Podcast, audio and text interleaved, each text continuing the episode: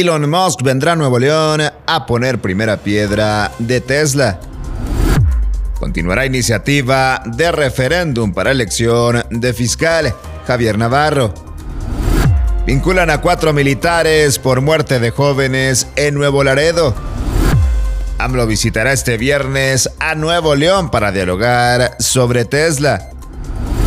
Y en información internacional, van 57 muertos por choque de tren en Grecia. Jefe de estación es acusado de homicidio negligente. Esto es Contraportada. Comenzamos.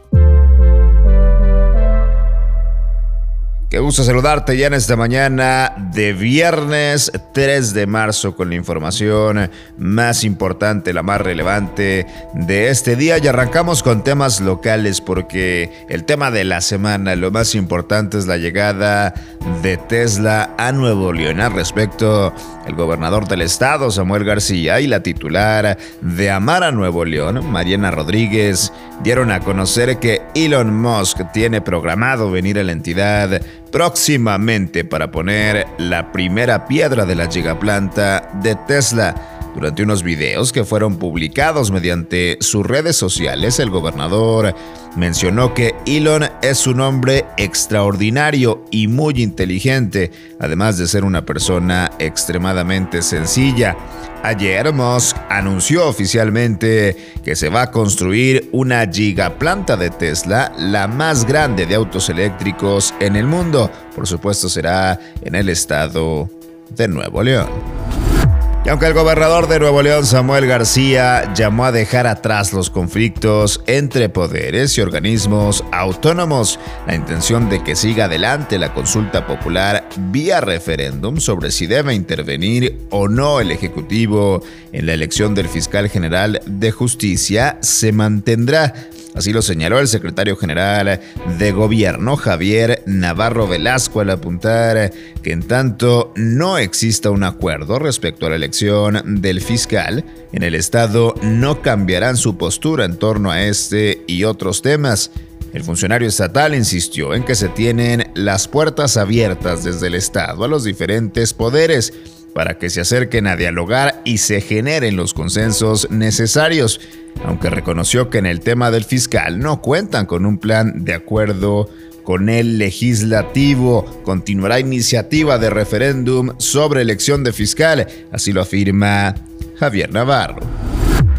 En información nacional, la Secretaría de la Defensa Nacional, la Sedena, vinculó a proceso a cuatro militares involucrados en la muerte de cinco jóvenes en Nuevo Laredo se les imputó el presunto delito de desobediencia por haber accionado sus armas de fuego en este incidente, sucedido el pasado fin de semana. De acuerdo al Código de Justicia Militar, el delito de desobediencia lo comete cualquier integrante que no ejecuta o respeta una orden del superior, la modifica de propia autoridad o se extralimita al ejecutarla.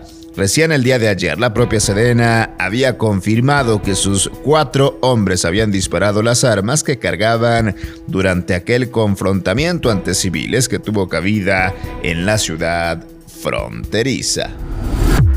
En más información nacional, el presidente de México, Andrés Manuel López Obrador, estará de visita este fin de semana en Nuevo León para conocer la zona donde se va a sentar la compañía Tesla, además de supervisar los trabajos del acueducto El Cuchillo 2, un proyecto que se desarrolla en coordinación con el gobierno de Nuevo León.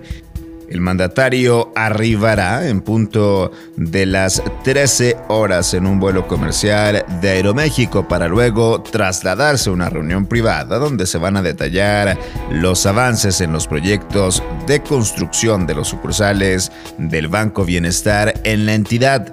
Trascendió que en el evento estará acompañado por el gobernador Samuel García, el secretario de la Defensa Nacional Luis Crescencio Sandoval, la secretaria de Educación Leticia Ramírez Amaya, secretaria del Bienestar Ariadna Montiel, Víctor Villalobos, secretario de Agricultura y Desarrollo, entre otros funcionarios federales. Tal es el caso de Judith Díaz Delgado, delegada de programas para el estado de Nuevo León.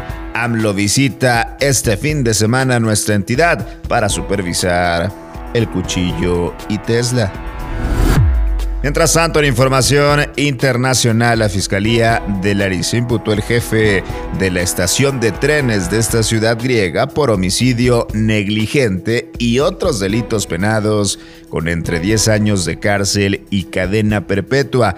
Al acusado de 59 años se le imputa la presunta comisión de homicidio negligente en serie y provocar lesiones corporales, además de un delito grave por la perturbación de la seguridad del tráfico de transporte, con el resultado de la muerte de varias personas.